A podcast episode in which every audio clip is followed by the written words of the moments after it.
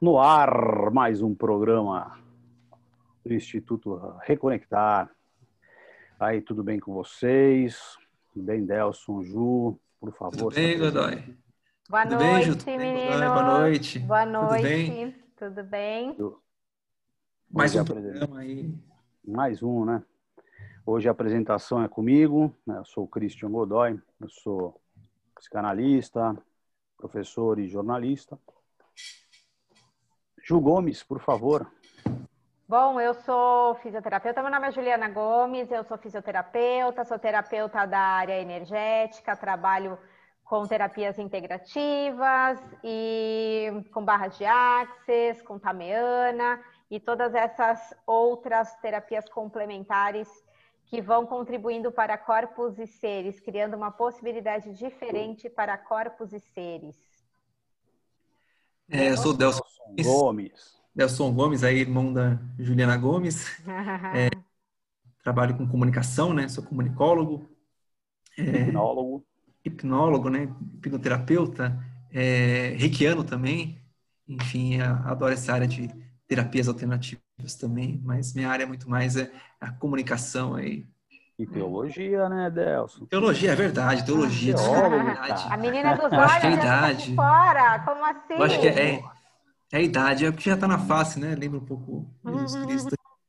Mas é teólogo também, é teólogo. O tema de hoje que a gente vai abordar vai ser o bullying, né? O bullying famosíssimo aí, bullying que para muitos é um tema que surge na escola, né? que surge muito referente à escola, é um tema atualíssimo, essa coisa toda, né? E de repente a gente vai ver também que não é. Você quer falar um pouquinho sobre bullying? Alguém quer falar sobre bullying? Quer falar, Ju? Então, há uns dois anos atrás, durante o Setembro Amarelo, né, que é o mês de combate à prevenção ao suicídio, o mês da saúde mental, eu fui palestrar numa escola, na escola da Polícia Militar aqui da cidade de São Vicente, litoral de São Paulo, justamente sobre bullying. E eu fiquei assim muito chocada com relatos de crianças que sofriam bullying, bullying em casa, bullying na escola, e esse bullying na idade infantil, na idade, ah, na fase da infância, criando ali crianças já com tendência a suicídio por conta dessa coisa do bullying, né? De ser colocado como esquisito, ser colocado como estranho, aquele que destoa do grupo, que não é de repente tão brincalhão, que não interage tanto, e várias outras situações que eh, as próprias crianças relataram para a gente eh, tendências, pensamentos suicidas já de não querer mais estar aqui, não querer mais viver. E foi bem chocante ter contato com isso. E tudo a partir dessa energia do bullying, né? Vocês já tiveram contato com isso em algum momento? Ah, eu acho que acho que na nossa época, né? Não sei, na minha época, é super normal, não tinha essa, talvez nem tivesse essa palavra ainda, né, bullying, mas era normal aquela é, zoação na, na escola, né? E só que talvez a gente não tinha essa essa consciência, né, do mal que faz para as pessoas, do mal que faz faz para nós mesmos, né? O meu nariz aqui é meio grandinho, né? Então aqui desde criança eu é, me chamava de narigudo. Mas, assim, para mim, cada pessoa é uma pessoa, mas para mim me, me ajudou a me acostumar com uma coisa que é minha, né? Meu nariz é meu, não tem como tirar, não vou nem operar. mas é, me acostumei, né, com isso. E aí eu não, pelo menos eu não percebo hoje um resquício desse, desse bullying sofrido quanto, quanto, enquanto criança, né? Mas é, há pessoas que não conseguem, assim, você, é uma marca que fica na, na, na pessoa, na criança, que vai até a idade adulta e, e, e geram vários complexos é, na, na- no adolescente, na, na criança, né? Eu tive a oportunidade também de participar de um projeto, ainda estou participando, né? Que é o Balão de Ideias, que são palestras de bullying em, em- bullying em escolas. Então, esse contato, assim, eu lembro da gente, eu conversando com eles sobre bullying e as crianças muitas chorando, sabe? E afeta mesmo, né? Afeta. E eu, eu acho que hoje é muito comum até as pessoas, essas crianças, adolescentes, não quererem muitas vezes desistirem né, da, da vida, né? Uma coisa que na, na minha época, talvez, foi- na nossa época, seja impensável, né? Mas Opa, tivemos um pequeno problema aí com A Nelson. conexão. Isso. Mas o Delson vai voltar já para terminar a, a, fala dele, né? E continuamos aqui, né, Ju? Opa, Oi, tá voltou? voltou. voltou? É isso aí. É, os nossos congelada. satélites que estão sendo reconectados aí, nossos satélites, assim, né, essa coisa toda, nosso, nossos técnicos, nosso departamento de operações. Estamos sofrendo bullying aqui. Você estava falando essa coisa né, de, de não, não tinha ainda essa coisa da palavra, mas Sim, mas afetava, né? E, hoje as crianças, elas querem mesmo ceifar a vida e, sabe, não quero ir para a escola, não quero viver, não quero. E na, na, na minha época, pelo menos, não, percebo, não percebia tanto isso. Tem alguma diferença? Na verdade, acontecia antes, mas a gente não tinha muita essa consciência, né? O que vocês acham disso? Isso é dúvida mesmo que nós, nós tínhamos uma assim a, a comunicação hoje ela é mais veloz né? Então as coisas ela pare, ela parece as coisas parecem que são novas hoje porque as coisas conseguem surgir de modo muito muito constante. Então a gente tem essa impressão de né, a comunicação faz isso né? Acho que a grande, o grande lance do, do, do mundo contemporâneo do mundo atual para mim para mim não, não só para mim mas é uma, uma ideia que vem do Paul Virilio e com o Trivinho batalha muito nisso em cima, o Eugênio Trivinho trabalha muito em cima disso aqui na, no Brasil, é a questão da, da dromoaptidão, né, da dromocracia, que é o domínio da velocidade. Então, eles perceberam que, de novo, daquilo que a gente considerava, considera novo nesse processo tecnológico todo, que são tecnologias que existem há séculos, né, pelo menos um século e meio, dois séculos já, as tecnologias que a gente usa hoje. Elas foram se aprimorando. Mas, de novo, o que surge é a velocidade. Então, a, a globalização que também existe há cinco, seis séculos, até mais. Depende do que considerarmos, considerarmos globalização, existe há, há milênios, né? Porque o mundo nunca foi, ele nunca foi desconectado, o mundo sempre foi conectado, é que demorava. Hoje as coisas são muito velozes, então essa velocidade faz com que a gente tenha acesso constantemente àquilo que nos afeta. E aí dá a impressão que essas coisas são recentes, aí nomeiam ou renomeiam, né? Os norte-americanos têm mania de, os estadunidenses têm mania de renomear as coisas e levar para o ambiente deles essas, essas renomeações. E aí, de algum modo, a gente traz essa, essa, essa, temática também como se fosse alguma coisa que surgiu hoje, né? E, poxa, evidentemente que não surgiu hoje. A partir do momento que nós temos as estruturas escolares, né, que nós vamos ter aí essa, a regência né, das, de grupos diferentes, de pessoas diferentes, né? De cores, aqui no Brasil, de cores diferentes, né, de classes sociais diferentes, é, aparências distintas, a gente vai enxergar, a gente vai ter essas, essas, esses grupos que se formam de algum modo para denegrir, para ofender, para violentar o outro. Mas então, isso sempre é forma... aconteceu, né? Se a gente parar para pensar, como o Delson trouxe, né, na nossa época de, na nossa época de infância, de adolescência, isso já acontecia. Só Sim. que a diferença é que lá atrás a gente não se milindrava tanto, né? Então, a gente não dava, não era um olhar de maldade, é uma energia de maldade hoje em dia, né? Então, os grupos que excluem, né? Não são mais os grupos que incluem. E a gente, o ser humano, ele tem uma necessidade de pertencimento, né? Então, muitas vezes a gente vai ali, né? Chega numa escola nova, chega num curso, você quer logo fazer amigos, conhecer o pessoal para se enturmar, né? Aquela necessidade da gente se sentir à vontade. E ao mesmo tempo que existe isso, existe uma não aceitação. Né? Existe ali, existem algumas pessoas que são, que a gente percebe que são resistentes ali às pessoas novas. Uh, e no nosso tempo acontecia exatamente a mesma coisa, mas não com essa ênfase, né? É, essa, essa visão tão pejorativa ali da pessoa que está chegando, uh, da pessoa intrusa, da pessoa, né? Tem uma, uma energia realmente que vai para esse lado. Então, tem uma coisa da perseguição, as pessoas se sentem perseguidas com uma facilidade muito grande, se sentem excluídas com uma facilidade muito grande. E será que isso não começa, de repente, em casa? Então, antigamente, de repente, os pais, né, quando as crianças chegavam da escola, fazia lição junto, estudava junto. E hoje em dia tem ali, né, uma individualização então, a, a, os adultos eles têm ali os seus computadores, os seus celulares, as suas atividades, e de repente as crianças ou os adolescentes não têm aquela atenção que recebiam antigamente. Para vocês faz sentido alguma coisa assim? Delson?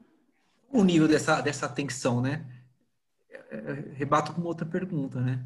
Porque você cria para que é, a criança seja independente ou você cria com excesso de atenção, muitas vezes a criança vai se tornar mais dependente de você ainda, né? Então, qual é o limite, esse, essa linha tênue, né? Que você, na qual você ensina a, a, a criança para ela é, se conhecer no mundo, né?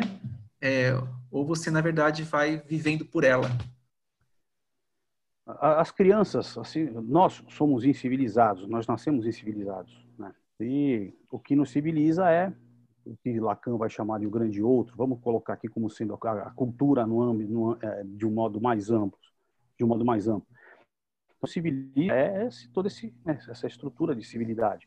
O adulto ele tem, tem como obrigação, né, o papel do adulto é enlaçar essa criança e trazer essa criança para esse mundo, para esse processo civilizatório. Então, é, fazer com que a criança possa se, de algum modo, se enlaçar aí nos, na, nas, nas, se congregar aí às outras, se congregar ao, ao, que, ao que é ditado pela civilização, né, de, ter nos seus tempos, e aí sim, e aí a gente a gente vai ter um amadurecimento aí num tempo correto. O problema é que, que nessa, nessa relação toda, no bullying, ou nessa, nessas violências, nós temos pelo menos três sujeitos implicados aí. Né? A gente tem é, o professor, né? e, e, colocando no âmbito da escola. Se eu fosse sair da escola, teria mais, né? Só na escola. Então, eu tenho o professor, que tem o papel dele como um adulto, como alguém que tem ali um, um poder, né? Que tem consigo o poder. E tenho a vítima e o agressor. Então, temos três sujeitos operando, né? E aí, o, a, é, enquanto eu tenho a tradição, enquanto eu tenho aquilo que diz respeito à civilização, à civilidade, o professor tem um papel. Esse papel talvez fosse mais intenso é, tempos atrás. O papel do professor como professor, como a, como a lei, como a ordem, como aquilo que se coloca dentro do processo civilizatório e hierarquicamente a ser respeitado como para trazer um, esse, fazer esse enlaçamento com o tempo, principalmente no, no, a, na década de 70, né, na década de 80, que as liberdades foram mais reivindicadas, né, e aí você vai ter divisões maiores dentro da, da, do, do, espectro social, a gente consegue enxergar aí essas, essas divisões. E, de algum modo, essa, esse, o professor foi perdendo essa autoridade diante desse, dessas divisões todas que a gente enxerga, e essa autoridade foi é, e o professor passa a ser visto não mais como autoridade, não mais como alguém que representa a civilidade, mas alguém que está ali porque está ali, né? porque tem o papel de professor dele, pronto. Mas ele não tem mais autoridade de representante dessa desse grande outro, né? dessa civilidade. É, assim, a gente pode até pode até enxergar isso, né? pode até pensar um pouco nisso, refletir um pouco sobre isso. É um papel interessante, é uma é um elemento interessante. O professor perde a sua perde a sua seu poder então o pai também, o pai que paga, né? Enquanto a escola era pública, você tinha essa relação, né? O meu filho está na escola pública. Hoje o pai paga. O cara vai lá e fala, não, quero que brigue com meu filho. Não vai, né? Você não vai punir meu filho por algo que ele fez. Então você vai tirando toda todo o poder do professor. É, eu sou eu que pago o seu salário e aí você de algum modo vai destituindo uma autoridade do seu poder. É, e aí quando você está destituído de poder, eu, eu fico sem sem ter aquele que de algum modo possa fazer com que esses laços se efetivem de modo, de modo ainda que seja arbitrário, mas de modo que se efetivem, né? Porque a civilidade é uma, é, é uma arbitrariedade, né? A civilidade é aquilo que vem de algum modo para ti, é, para te impedir de, de, ter as suas ações que seriam as suas ações naturais, né? Então, é, ser civilizado é não ser, não, não viver pelas suas, pelos seus, pelo seu instinto, né? É você viver por, por aquilo que se pede dentro de um contexto civilizatório. É, a Ju falou uma coisa interessante, né? Então, é, esse, essa coisa do, do, antigamente. Por isso é que eu trouxe essa, esse olhar, né? Esse olhar é um olhar de, de como esse antigamente se. Por que o antigamente poderia ser diferente? Eu não sei se. É, porque o bullying acontecia, é, talvez o silêncio fosse maior, de repente, até pela autoridade do professor também o silêncio fosse maior. Né? O medo da represália em casa, de repente, também fazia com que o medo fosse maior. É, o não ser ouvido, talvez é, pudesse fazer com que o medo fosse maior do, do da criança falar. É, então, pode ser. Aí, de repente, nós trouxemos, somos adultos, não sei vocês, mas somos adultos cheios de recalques, de frustrações, né, de agressões, de silenciamentos, né, de, de traumas que vieram dessa época, porque não falamos. E, de repente, hoje o jovem fala. Então, não sei se é tanto milindre, mas eu não sei, de repente, é ele perceber que ele pode falar. Pode falar. Porque o falar é importante. E a questão da, da autoimagem, eu acho que entra bastante também, porque, como eu comentei com vocês, nós fizemos uh, uma palestra na escola da Polícia Militar e a gente entrou com uma dinâmica para as crianças e os adolescentes, né? Então a nossa proposta era que eles desenhassem como que as pessoas enxergavam eles e como que eles se sentiam por dentro, como eles se viam. E assim, a gente ficou, eu fiquei bem surpresa com os desenhos de crianças de 8, 10 anos de idade. Então tinha uma coisa lá da, de como me enxergam, então tinha lá um desenho de uma pessoa feliz e de como eu me vejo. E aí aquela, aquele desenho da criança triste, a criança chorando, aquela, as cores escuras. Então essa coisa da autoimagem, né, como as pessoas se veem, se enxergam hoje em dia, né, é, é aquilo que elas estão criando no universo delas, na verdade, é, pela física quântica, né, é o que as pessoas vão enxergar dela né? Então, se ela tem um estado interno ali de introspecção, de tristeza, ela reverbera isso, né? Então, ela pode até achar que as pessoas veem ela como uma pessoa feliz, só que não. Só que não é assim. O universo interno dela, a forma como ela se enxerga, é isso que ela está transmitindo para as outras pessoas.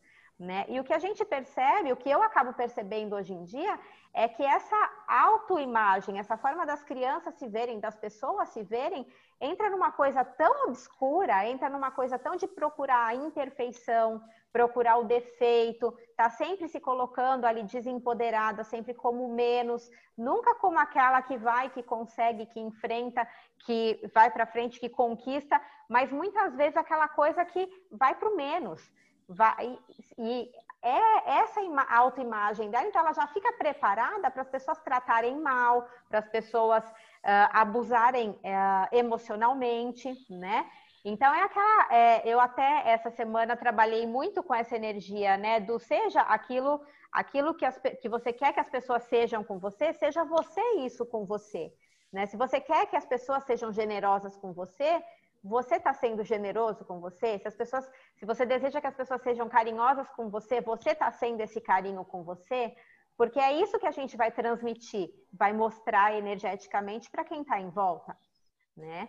E tem essa coisa da autoimagem, a forma como a pessoa se enxerga, né? É isso que as outras pessoas vão acabar recebendo dela, porque eu falo para vocês que a, a forma primária de comunicação não é a comunicação verbal, não é o que as pessoas enxergam, é aquilo que a gente reverbera. Então, o que você está tra transmitindo energeticamente para o outro chega antes mesmo da tua presença física. As terapias quânticas estão aí para explicar isso, né? Tanto que a gente faz tratamento de diversas terapias quânticas conectando com a energia da pessoa. A pessoa não precisa nem estar tá presente na minha frente. Então, aquilo que as pessoas estão recebendo, né? Aquela, a, quando pensa na pessoa, é o que está chegando primeiro. Às vezes a pessoa não precisa estar tá lá nem presencialmente e nem verbalizar nada. Né? O que, que vocês pensam disso? Eu acho, eu acho bem complexo isso, né? Porque, na verdade, quando você fala dessa, dessa energia, essa percepção, né? Autopercepção, talvez ok para uma, uma pessoa de 20 e poucos anos, mas uma criança de 8 anos, né? Como é que ela, ela vai ter essa percepção dela mesma no mundo que ela está começando a descobrir agora? E se ela vem de uma família que a família de repente já trata as outras pessoas assim, ela recebe isso, é, já já está já tá na cultura, né? Da, da, família, da criança, né? Como ela se livra disso, né? Eu, eu, acho que é muito mais muito mais complexo assim. É claro que envolve esse lance da da, da energia, né? Dessa energia de, de como o mundo age com a criança, como a criança interage com o mundo, né? Só que ela não tem formação nenhuma, né? Ela está começando a formação do, é, enfim, do pessoal dela, né? Como se a essência dela tivesse lá pequenininha e ainda tem um monte de coisa cobrindo essa essência. Então, como reconectar essa criança, como tirando essas camadas da cebola e chegar nessa essência e falar assim, ah, você pode, né? E aí é mais, é mais complexo, né? Porque daí é, é eu, eu, acho que chegar nessa criança e mostrar para ela que ela pode, mas talvez também, né? é, entender que de repente esses tropeços que ela vai dar, né, sirvam também para torná-la mais forte lá na frente, é uma, eu percebo como um caminho duplo, sabe? Quer dizer, talvez não tão sensível e talvez não tão uma vida não tão dura, né? Mas como saber esse, esse limite, né? Eu acho que é esse limite que é a dificuldade da gente, pelo menos, da gente entender e perceber cada perfil de criança, né? Quando a gente fala da criança, adolescente, né? Enfim, Vamos puxar esse cara para cima de verdade, que isso é importante, né? Como o cara se percebe? Super difícil, né? Porque daí o cara vai numa terapia, você ajuda, só que ele chega em casa e tá a família naquele. Porque às vezes a gente, nós mesmos, né? A gente tem essas, essas atitudes de bullying, né? Que depende quando você. Coisa simples, né? Claro, vou pegar um exemplo simples. Você tá comendo lá um Burger King, né? Aí você olha pro lado alguém come McDonald's. Você olha e fala assim, putz, McDonald's, meu, não, ruim, né? Enfim, já perdemos já o patrocínio do McDonald's. Aí não, Burger King é muito melhor. Não sei se você tá comendo... do Burger King. É, do Burger King. Tá comendo McDonald's, você tá comendo minhoca, né? Você entende? São coisas simples que eu acho que a gente mesmo tá mostrando para as crianças no nosso dia a dia, que é na verdade mostrar, a gente tá falando para toda hora, para elas toda hora o seguinte, ó, tudo que é diferente aponta. E a gente não percebe que a gente faz isso, né? Aí tem uma frase aí da teoria queer, né? Que vai falar o seguinte: o, o normal é ser diferente. Olha que louco isso. Então, o normal é ser diferente. Só que todo mundo quer ser normal. Essa é a questão. A gente aprende, né? Que todo mundo tem que ser normal, tem que, né? Ser tudo mesma coisa, né? Só que, o, na verdade, o normal é ser diferente. Essa teoria é muito eu gosto bastante dela, né? É você chega no, no, ato do bullying, né? Acontece o ato do bullying. Aí você tem a teoria que é a espiral do silêncio. Não me lembro de quem é essa teoria, mas fala o seguinte, né? É, acontece alguma coisa, você gosta de repente de, de, sei lá, macarrão, né? Aí você chega no local e tem alguém que vai falar assim, não, porque é, macarrão é muito ruim. Você, para não gastar a tua energia de provar que o macarrão é bom, fica quieto. E aí isso começa, todo mundo acha que aquela ideia né, que acha que o macarrão é ruim, essa ideia é a que prevalece. E aí é um espiral porque a coisa continua, continua e continua, continua. É, é assim como o bullying, né? Como é que você ajuda no bullying, né? Quando você pega e você tem uma consciência, mesmo com o e fala assim, não, cara, isso não é legal. Só que é difícil alguém ter energia para gastar para falar que não, cara, apontar o dedo pro cara que pratica o bullying, porque aquele lance que o Godoy falou no último encontro lá, né? O mais forte, é, às vezes ele vai prevalecer né? E aí que está o medo de quem sofre o bullying, né? Porque é uma espiral do silêncio e nós mesmos participamos dessa espiral do silêncio quando a gente faz pequenas atitudes, né? Que de certa forma marginalizam alguém que não gosta daquilo que a gente gosta, enfim. Ah, você gosta de Dark, eu gosto de Stranger Things, né? Dark, Stranger Things é para quem não tem muito. Sabe? Eu gosto dos dois. Gosto dos dois também, né? Mas são essas pequenas atitudes, né? É, mas essa, essa percepção da, a criança e quando a gente vai falar com elas, a primeira coisa que, elas, que, eu, que eu vejo no olhar delas é o seguinte: eu não estou sozinho. E aí eu acho que não é só uma, não é uma palestra só que basta, é o dia a dia. Porque uma palestra está lá, a pessoa vai ficar, a gente anotando coisa, sabe? Anotando coisa. Quer dizer, cara queria saber mais sobre aquilo, né? Ele queria, ele queria sair daquilo lá, mas aí chega em casa, escola o dia a dia. Então, acho que é um conjunto, né? É, é, é o terapeuta, é escola e é família. E a família tem um papel de peso aí, né? São os referenciais, né? Então, é tudo que a criança aprendeu, é todo o embasamento do, dos referenciais das outras pessoas que ela toma como os referenciais de vida dela, muitas vezes. O que funciona para as outras pessoas e o que não funciona para elas, mas elas acabam levando a vida, criando a vida em cima daqueles referenciais das outras pessoas, né? Sim. Então, é, assim, eu vejo, a gente tem três, como falamos, temos pelo menos três. Quando a gente coloca a família, passa, a gente passa a ter outros sujeitos envolvidos aí nessa, nessa questão toda, né? Mas em âmbito escolar, é, a gente tem essa, a, a, a, esse elemento importante que é a imagem, né? A imagem, é, a imagem ela é, ela é um a leitura da imagem, porque a imagem ela tem que ser lida, né? A imagem ela é algo que é lido. Uh, você não tem como ler a imagem, você não tem como, como olhar para a imagem e não lê-la. Né? E ela, a imagem ela, ela trabalha, ela trabalha em operação sempre com simbólico, né? no campo simbólico. Porque o simbólico é aquilo que faz a leitura da imagem. O que é branco, o que é preto, o que é marrom, o que é verde, né? Está de pé sentado. Então, é, por isso que o, o estado do mundo da cultura é alguma coisa que que acaba de algum modo fazendo com que esses dois elementos sejam sejam estejam o tempo inteiro ligados. É, se fosse operar, por exemplo, no campo da psicanálise, o ideal, o, não tem o ideal, mas se fosse a gente operar no campo da psicanálise para olhar um modo de lidar com isso, seria trazer o, a, o simbólico da, né? Então, a imagem que a criança tem, ela está dada. Você, como bem colocou aí a, a Ju, né? Então, ah, temos uma imagem que nos foi dada, a imagem que ela, que ela tem de si. Agora, o que aquilo significa? Né? Por que aquilo significa aquilo para ela daquele jeito? Né? Por que não de outro jeito? Por que aquilo machuca e não machuca ela? porque atinge de algum modo. Então, entender por que existe esse, esse elemento que a atinge, aquilo que a afeta. Né? Então, porque ela tem um sentido naquilo. Então, entender esse sentido que ela traz consigo, daquilo que afeta, que faz, que faz ela enxergar que aquilo que ela é, de algum modo, também a agride. É, então, por isso que a escuta se transforma em algo importante, porque a criança, né, a escuta, no, na criança principalmente assim, né, as práticas, aí quem vai trabalhar muito com isso aí são as escolas kleinianas, né, Melanie Klein, David e, e, e o Winnicott, Donald Winnicott, que vão trabalhar com o campo dado infantil. Né. É, mas operam muito com o lúdico, porque de algum modo é isso que a Ju falou, ela, a criança vai desenhar, ela se desenha, desenha como vem ela, exatamente isso. O negócio é o que aquilo significa e por que aquilo significa aquilo daquele jeito. Onde está a família que faz com que ela não signifique aquilo de um outro jeito? Onde está a família daquele que sofre? Onde está a família daquele que agride? Que faz com que ele simbolize o narigudo, o preto.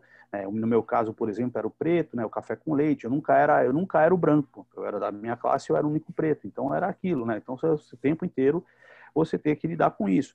E por que a pessoa, por que para a pessoa existe esse estranhamento, por exemplo? Né? Então, é, de onde traz, sai esse estranhamento do ser preto? Né? E o preto é uma coisa ruim, então vem dos pais. Então, por que quando a criança se manifesta, ela se manifesta de algum modo aquela cultura que vinha, é, que vem sendo reproduzida, é, às vezes até, até não inocentemente, mas de modo inconsciente pela, pela, pela família, né?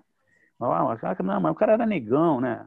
Aquele neguinho lá, sabe quem é um pretinho? Quando a pessoa fala isso, às vezes de modo aparentemente inocente, vai inculcando na criança esse tipo de discurso que já vai juntando os cacos de outros discursos e de algum modo faz com que ela se manifeste é, agressivamente com uma outra criança. Né? Então você tem uma... aí é por isso que não dá para a gente imaginar uma, um tratamento que fosse eficiente para todos, né? Eles são eles são né? eles são é, é, é individualizados, né? São singularizados. Eu gosto criança... de trabalhar muito é. com a linha do empoderamento, né? Essa coisa quando o Delson falou, né? Do ser normal, ser diferente é ser normal? Não, ser normal é ser diferente. É ser diferente, isso. Ser normal é ser né? diferente. Então, assim, é, eu gosto de trabalhar bastante na linha de destacar as habilidades de cada um, né? Aquilo que você sabe, só você sabe. As suas habilidades, aquilo que você é bom, só você é bom, só você sabe fazer daquele, daquela maneira. Né? Então, de repente, a, a, criança, o adolescente, a pessoa, ela começa a se enxergar como um ser único, né? Então, ela começa a perceber que é quando ela é ela, quando é ela é toda a diferença, toda a habilidade que só ela tem, é ela que faz a diferença para o mundo. Enquanto ela tentar ser igual, se fazer de igual, se fazer, né? A gente brinca, né? A gente tem um termo uh, de uh, o ser bege, né? Uh, o quanto que a gente tenta ser igual a todo mundo, ser bege, não aparecer, não se destacar em nada. Então, viver ali no mediano, né? O quanto que a gente tenta ser o mediano para não destoar, para não ser zoado, né? Para de repente as pessoas não apontarem o dedo e evitar todos os julgamentos das outras pessoas. Então, a minha linha de trabalho é muito de empoderamento, né? Então, aquilo que você, que é a sua diferença, é que é o, é o grande presente do seu ser para o mundo.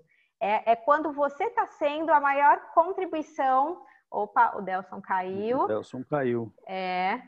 É quando você está sendo a sua maior contribuição para o mundo. Bom. Bom, Delson voltou, Delson voltou. Voltei. Delson caiu, machucou?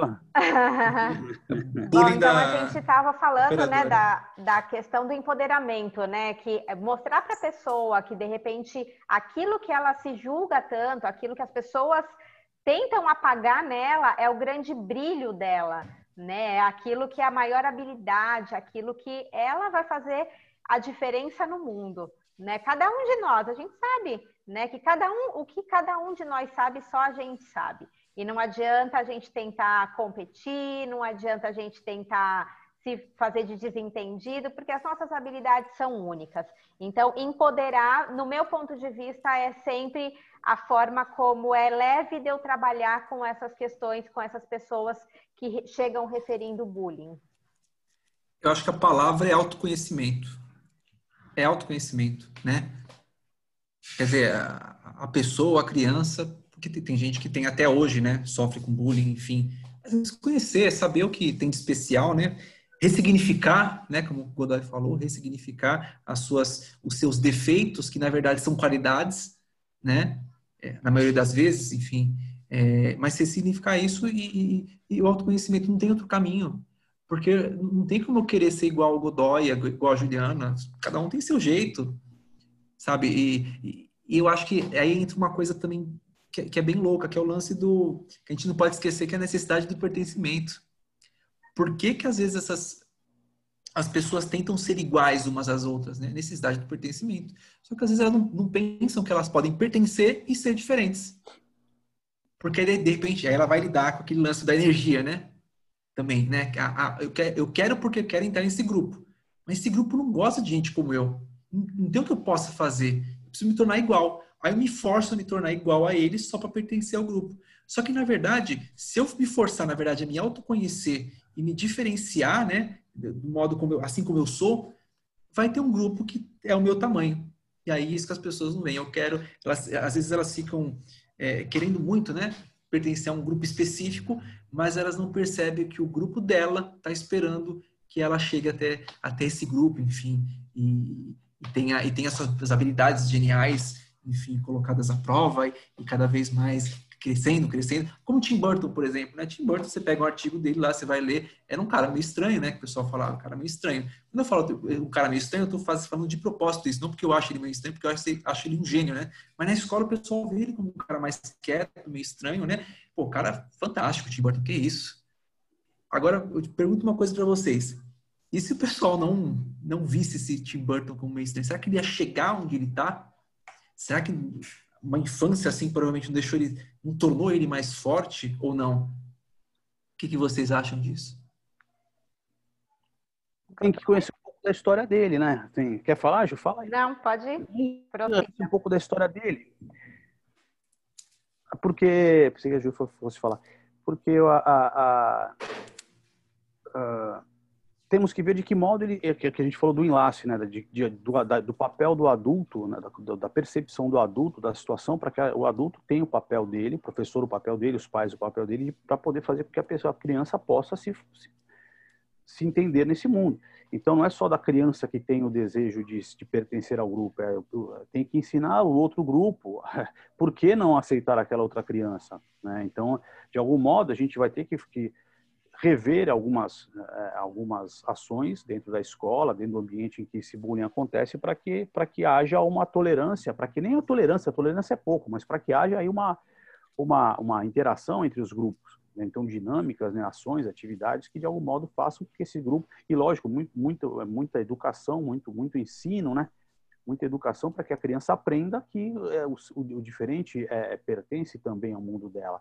A gente vê isso, vê essa, essa, esse, isso acontecendo, e às vezes, lógico, com dificuldades e tudo, mas com superações também, em escolas que passaram a aceitar o, o, o autista de, um, de grau mais elevado, ou o, a pessoa com síndrome de Down, dentro da, das classes comuns e não mais nas classes, não mais em classes específicas, né? Então, escolas que de algum modo conseguiram abraçar essas pessoas e, e fazer com que elas progredissem né, no mesmo ritmo de progresso que as, que as, outras, que as outras crianças. Então, existem problemas, né? existem, mas nós temos, nós, os adultos também têm que aprender a lidar com essa situação para e como resolver essa situação. Então, pode ser que haja, de algum modo, algum déficit em algum momento, algum atraso em algum momento, que com o tempo, conforme, ser, conforme vamos aprendendo, vamos, a gente supera e, de algum modo, faz com que isso se transforme em algo eficiente. Então, aqui, eu acho que a observação desses, desses, das nossas variáveis, desses sujeitos envolvidos, é, o papel de cada um é importantíssimo. Né? Não é só a criança que sofre, a criança que agride também, porque agride, né? E, e onde estão os pais, e onde está a escola, né? E todos, todos os sujeitos que, de algum modo, ali vão fazer com que essa criança possa... É, as crianças possam deixar de praticar o bullying, aquelas possam deixar de sofrer, ou que, de algum modo, isso perca o sentido de repente até o nome, o termo bullying fez isso ganhar mais sentido, né? Vem os nomes bonitos, essa coisa toda, e você acaba dando um sentido para isso, né? É, acaba Sim. se colocando como, como, algo tão terrível, né? É, como algo que, nossa, eu não posso sofrer isso. se eu sofrer isso, aí é que né? Aí é que as pessoas vão fazer mais bullying ainda, aí é que eu vou me, me, me eh, criar o auto-bullying. Então, é, é uma situação que realmente uh, acaba sendo complicada, né? Parece que se dá mais força para isso, né? Se coloca mais foco e mais energia e se cria mais disso, né? É, eu acho que o caminho é da, é, é, é da novamente, o que eu acho, é o autoconhecimento, é dar ferramentas para a criança ela, ela interagir com o mundo da maneira mais saudável e mais digna possível. Agora, como vai acontecer? Cada criança, cada meio, porque não tem como o terapeuta, por exemplo, chegar na família é, de forma efetiva, né? Você vai falar com o pai que ele está, né? Você pode falar, mas o cara provavelmente vai tirar da terapia porque ah, não, não gostei desse terapeuta, porque me falou umas verdades aí eu não gostei. Isso pode, pode acontecer. Pode acontecer. Aí você fica de mãos atadas. Eu acho que é, é, é nutrir essa criança de, de, de boas energias, de bom, bom, conhecimento e o autoconhecimento. Quer dizer, perceba-se que você realmente é diferente e que bom que é assim, porque se fosse como todo mundo, que chato seria, né? Então, eu acho que é, o caminho é esse. Agora, como defender? Como é que o cara se defende do bullying, né? Essa pergunta é difícil, hein? Como é que o cara se defende no momento do bullying? O que, que vocês acham? Como é que esse cara ele consegue se defender no momento do bullying? Essa pergunta eu, é penso, eu penso que o falar, né? O falar, externar o que ele, o que ele pensa ali, né, de modo mais tranquilo e suave, talvez seja uma das opções. Né? Ou se aquietar e depois falar com, com quem seja responsável ali por aquela situação. Né? Responsável, então, de, se na escola, com o diretor, o professor, que possa, de algum modo, fazer com que aquele que a ação violenta não, não se processe naquele momento, porque a violência está cometida. Então, o sofrimento vai, vai ter tem um outro caminho ali para ser percorrido. Né? mas essa efetivação da, da, da a efetivação do, do ó, não, por que você pensa isso de mim, né? O que, o que me diferencia de você? Por que você pensa que, eu, que você é melhor que eu, porque ou que eu sou pior que você? Entende? Aí o cara de é. repente pega Aí o, o, agressor fala assim, assim, falou pro diretor, beleza, vem, vamos conversar depois da aula, então. Então, é, que, é o, Isso, né? que é o que possivelmente pode acontecer. É o que acontece. Cara. É o que acontece, mas é o que, é o que a gente fala, você vai ter que ter alguém, né, o adulto é responsável por essa, por essa, essa situação também. Né? Então, se, se isso se acontece algum problema na escola, o responsável é a direção da escola. Se acontece na rua, o responsável pela agressão é o pai do, do que agrediu, né? É que é isso. E você não tem muito imaginar milagres. Eu não posso algemar as crianças e né, amordaçar as crianças e chicoteá-las e falar você não pode fazer isso. O processo que se tem, cara, é o processo do diálogo, o processo da, né, da conscientização, o processo da convivência, né? Para que, que isso possa cada vez mais se entender. É como você imaginar, eu fico imaginando, cara, nosso tempo já está dando, eu acho, né, Ju? Já, temos mais dois minutinhos. Eu fico imaginando, assim, rapidamente, eu fico imaginando no meu tempo, pô, eu, eu, nasci em 69, então nos anos 80, assim, putz, agredir o outro era uma coisa natural, na televisão, na, normalmente, xingar o outro, falar os seus defeitos físicos, de, jogar na cara isso para humilhar, para ofender, né, pra É isso, você entende, cara? Aí ficamos com os nossos traumas, porque ficamos, né, ficamos, carregamos ele até hoje né, e de algum modo fomos dissolvendo em outras atividades, em outras ações, talvez na maturidade, mas que eles ficaram e as palavras continuam na nossa cabeça, continuam. Ju, tem alguma coisa da, energeticamente dê para fazer aí? No... É, para tudo isso, né, a gente acaba buscando, tem uma gama de ferramentas que a gente acaba é, disponibilizando, né? E assim, cada caso é um caso, né? Então, às vezes a pessoa ela vai para um espaço, para esse espaço de aceitar se colocar como menos ou receber as humilhações, porque de repente lá ela está separada, a criança interna dela está ferida, ela teve uma infância que não foi tão legal, né? Então tem ali, é, cada caso é um caso, né? Tem como a gente buscar, né? Dar o autoconhecimento, mostrar para a pessoa que ela não precisa se submeter a isso, né? Que ela, ela pode sair, ela não, não precisa ter isso como o, o o traçado da vida dela, né? Que uma criança que já né, é, vive, vivenciou essa questão na infância e ela não, ela se coloca ali uh, como a eterna vítima também, então o que, que ela vai criar durante uma vida inteira? Ela vai criar agressores, vai criar abusadores to, em todos os aspectos da vida dela.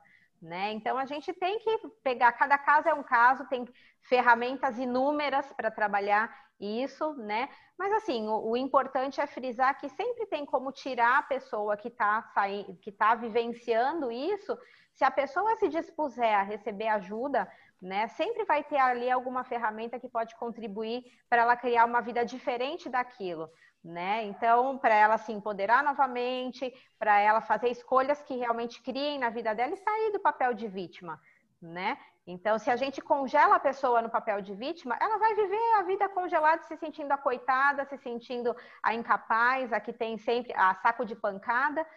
E assim, e todo mundo pode fazer uma escolha diferente, né? Então, é, é para isso que a gente, é, as ferramentas que a gente trabalha estão aí justamente para isso, né? Meninos, alguma coisa que vocês desejem complementar? Ó, se você que assiste a gente aí, se você tiver algum desses problemas, entre, entre em contato com a gente. De repente, a gente pode ajudar você aí a, a lidar melhor com essa, com essa situação, né? Então, agradecer mais uma vez a, a sua audiência e, como diria o sábio Faustão, e a sua paciência. e encerrar o nosso programa de hoje. É isso aí, pessoal. Gratidão a todos que vão nos assistir no futuro. E se vocês tiverem também alguma contribuição, quiserem contar a história de vocês para a gente, vai ser bem legal dividir com a gente alguma situação de bullying, como vocês lidaram com isso. Podem uh, mandar para a gente também, vai ser um prazer receber e conversar com vocês. E o que mais é possível, né? É isso aí, pessoal. Obrigado aí novamente, Godoy, Juliana, pessoal que nos assistiu aí também. É, bullying é um tema que eu acho que é pouco tempo, né? Novamente, o Godoy colocou uma coisa muito legal, né? Ah, tem os papéis aqui na escola, né? Mas em outros ambientes também. Então fica aí, de repente, um, um alerta para a gente, de repente, falar em bullying em outros ambientes aí, em momentos mais em momentos futuros, né? é isso aí, uhum. pessoal. Obrigado aí pela, pela audiência de vocês e obrigado pela companhia hoje aí. Fiquem bem.